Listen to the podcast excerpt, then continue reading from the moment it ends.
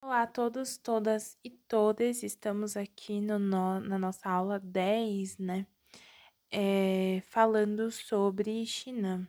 E lembrando que esse é um projeto de licenciatura, né? Um projeto de estágio é, Humanas e Manos, é voltado para o Enem, produzido pelas Faculdades Metropolitanas Unidas, né? A FMU, produzido por nós, alunos de licenciatura. E nessa aula estamos falando da China. Eu falei que essa segunda parte ia ser um pouco descontraída. É, eu vou trazer para vocês é uma parte, né, de um áudio é, do Pula Muralha, né, que é um canal aí que fala um pouco sobre a China, né, um canal voltado para o aprendizado, né, do chinês, mas além de, de ser um, um canal voltado para aprender chinês, enfim, é um canal também que traz muitas questões culturais, enfim, e nesse áudio em específico eles estão falando sobre como os chineses aprendem a ler e escrever em mandarim. É muito interessante porque traz questões políticas, né? É, traz modificações aí que foram feitas para esse aprendizado de, enfim, de leitura e de escrita. E eu espero que vocês gostem. E vocês, chineses, aprenderam os ideogramas, as escritas chinesas quando era criança? Quantos ideogramas vocês, chineses, sabem? Na escola, vocês aprendem mandarim ou chinês? Então, esse vídeo a gente vai falar tudo sobre essas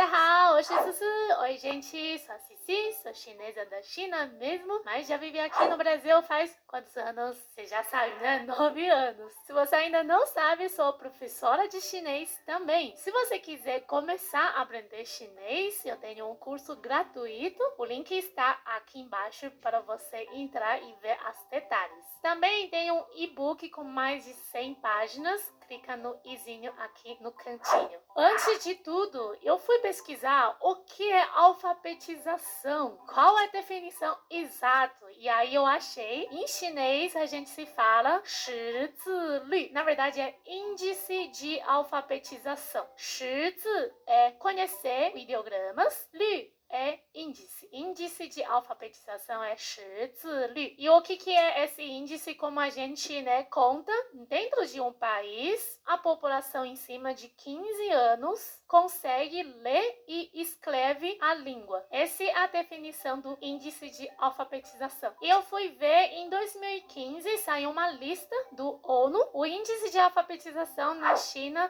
foi 96,4%. Ou seja, ainda tem 3,6% né, da população na China ainda não é alfabetizado. E eu acho que esse número é bem alto mesmo, porque também, né, pensando a quantidade de pessoas na China. Então, realmente são muitas, muitas pessoas. E, na verdade, poucos anos, né, não muito anos atrás, que é ano 49, na China continental, teve 80% da população não alfabetizado. Ou seja, a maioria das pessoas não conseguia ler e escrever. E hoje essa parte é muito importante, né? Então, aí você já vê é, em 1949, não é uma data tão distante assim, é, a China tinha 80% de pessoas não alfabetizadas e agora ela tem no, 96% de pessoas alfabetizadas. Então, a gente tem aí uma mudança drástica social que já demonstra também o resultado de políticas é, públicas voltadas para isso. É, e também a, a, o crescimento social é, que a China é, sofreu nesses últimos anos, né? Interessante da China continental, muito relacionado com a, esse índice de alfabetização. E também eu vou mostrar um pouco o livro de chinês quando a, a criança começar a aprender. Para vocês terem uma noção como os chineses aprendem o chinês. A primeira coisa a gente vai falar chama Yiwu Jiaoyu. Yiwu Jiaoyu é uma educação obrigatória. Na China tem desde 86, ou seja, um ano antes de eu nascer. Você já sabe minha idade agora.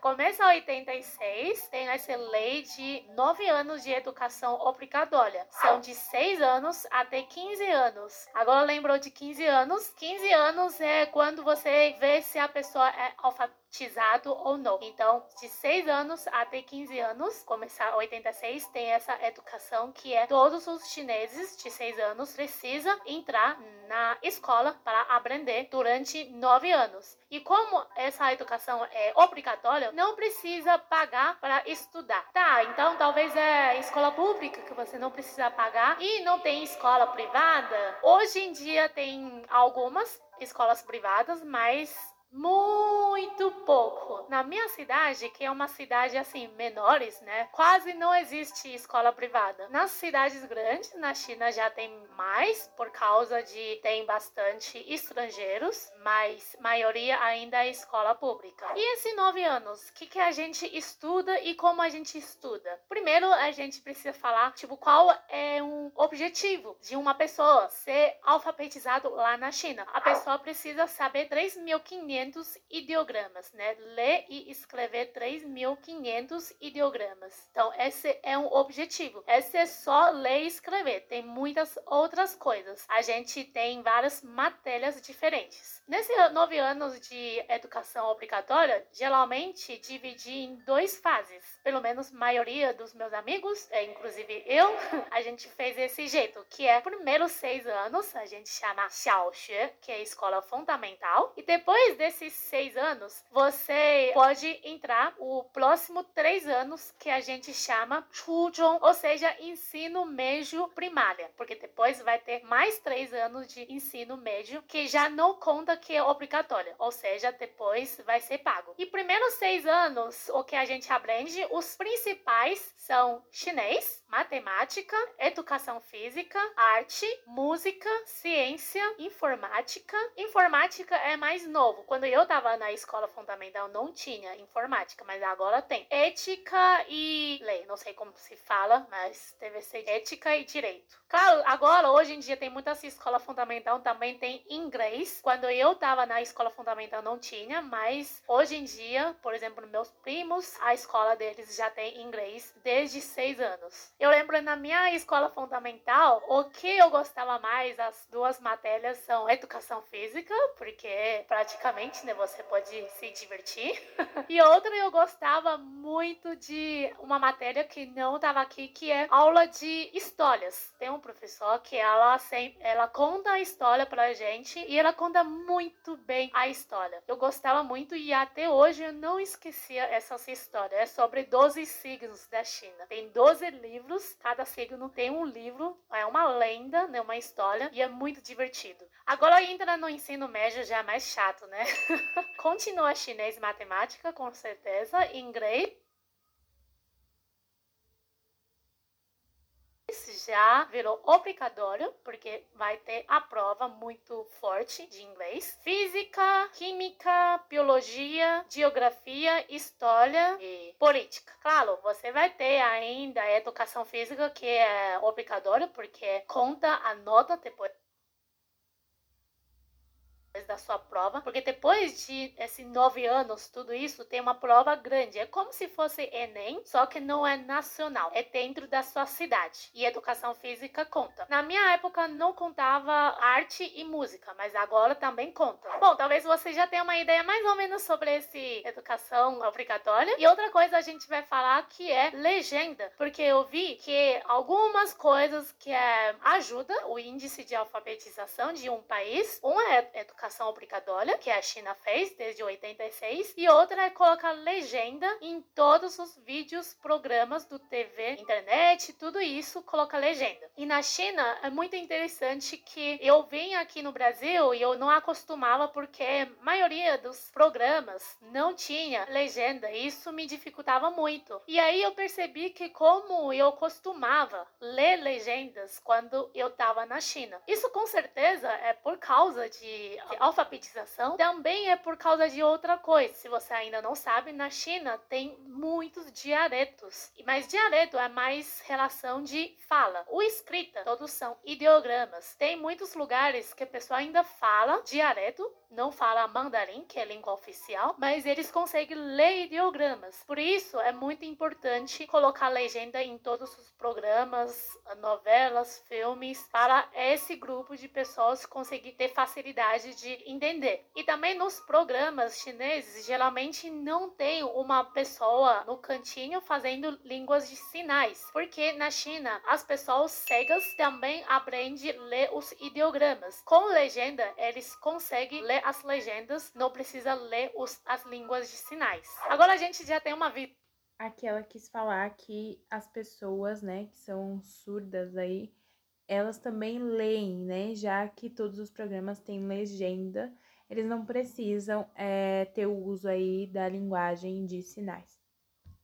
Visão né, geral sobre a alfabetização da China. E eu vou mostrar um livro de uma criança de ouvir uns barulhinhos tipo isso que são tipos de metal, então ele fez esse barulho. Vou colocar uma foto aqui com essa roupa inteira. Ele é muito bonito. Por que eu tô usando essa roupa? Com certeza ele faz parte desse vídeo. Já já eu vou explicar. Mas antes eu quero falar que se você ainda não é inscrito, quem não sabe, na China, na verdade, existe várias etnias, contando uma etnia maioria, que ocupa mais de 90% de população na China, que chama Han. É Han, é uma etnia que tem mais pessoas e tem mais de 55 etnias menores então, a gente chama esses 55 etnias de Shaoshu Minzu. Shaoshu é número menor e Minzu é etnia. Então, a gente tem total 56 etnias. Agora vamos dar uma olhada no mapa que ele mostra onde fica essas etnias para você ter uma ideia melhor.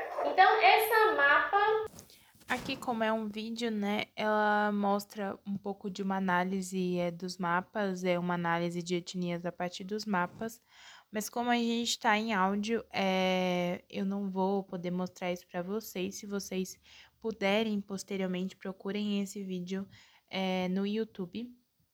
É, é um vídeo chineses são todos iguais, é, é sobre etnias e é, esse, esse áudio, né, que eu apresentei para vocês, enfim, é, e esse vídeo que eu apresentei uma parte, são muito importantes para a gente pensar um pouco desse olhar xenofóbico que a gente tem, né? Então, mas para além disso, pensar o crescimento da China nos últimos anos, né? Então, um país que saiu de um analfabetismo aí da maioria da população para agora ter a maioria da população alfabetizada. E além disso, contar com políticas educacionais é, muito eficazes, né?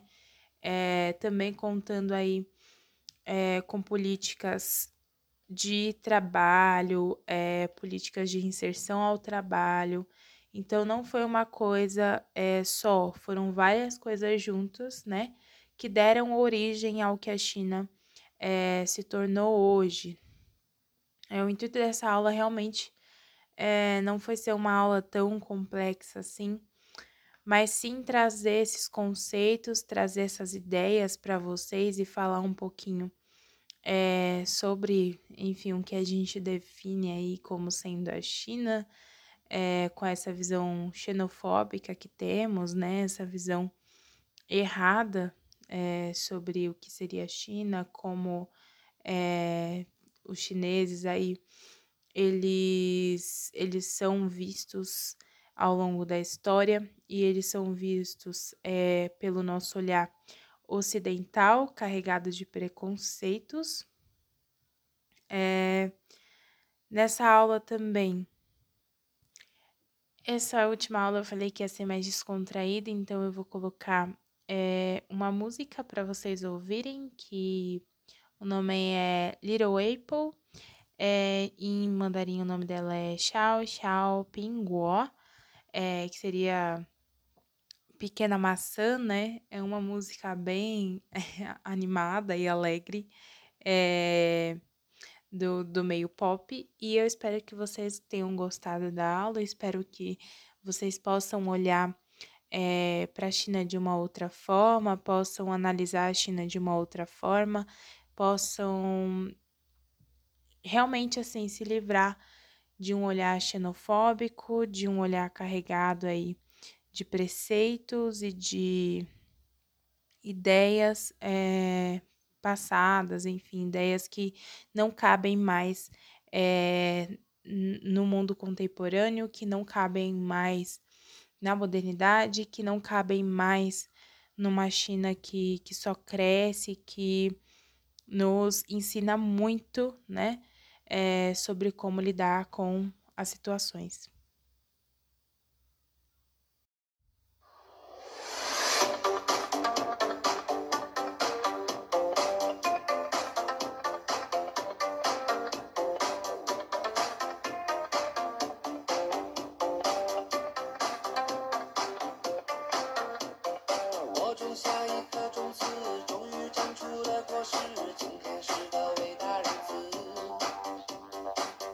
星星送给你，摘下月亮送给你，让它每天为你升起。变成蜡烛燃烧自己，只为照亮你。把我一切都献给你，只要你欢喜。你让我每个明天都变得有意义。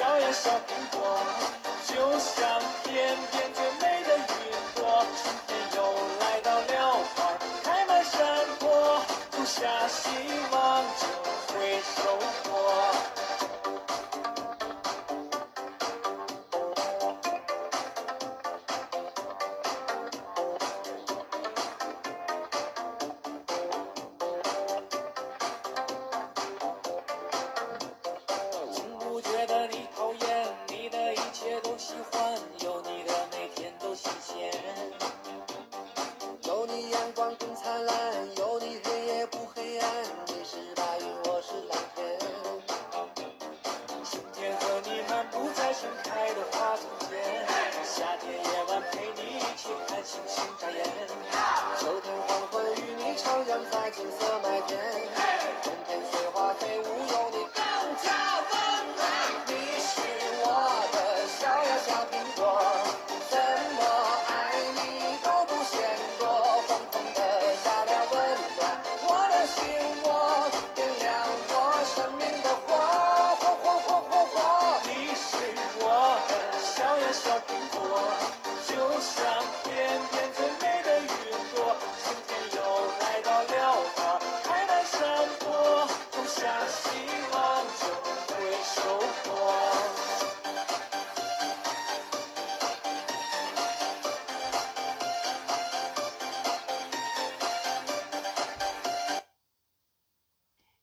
Essa foi Tchau, tchau, Pingua. É, eu agradeço a vocês, né? É, por ouvirem até aqui, por ouvirem todos esses podcasts. É, reafirmo, né, as minhas desculpas por quaisquer erros, né, que posso ter cometido é, ao longo de toda essa trajetória que tivemos até aqui. Novamente, reforço meus agradecimentos à Catrine, que não pôde estar comigo no restante do projeto, mas que esteve inicialmente, aos meus colegas de Ciências Sociais e à coordenação por essa oportunidade, né, de dar aula, enfim, mesmo que remotamente. E agradeço a todos vocês que vão assistir isso, que vão ouvir esse podcast. É, estou muito feliz de ter che chegado até aqui. Desejo forças né, nesse momento, meus sentimentos a quem perdeu alguém. E não se esqueçam de, se puderem, ficar em casa, de utilizar máscara ao sair, principalmente PFF2 e N95, ou utilizarem duas máscaras. E é, não se esqueçam também de utilizar álcool em gel sempre e se cuidem por favor. tentem se manter vivos e tentem, é, enfim, pensar aí sobre a sociedade, mas sem muita desesperança. É isso, beijão.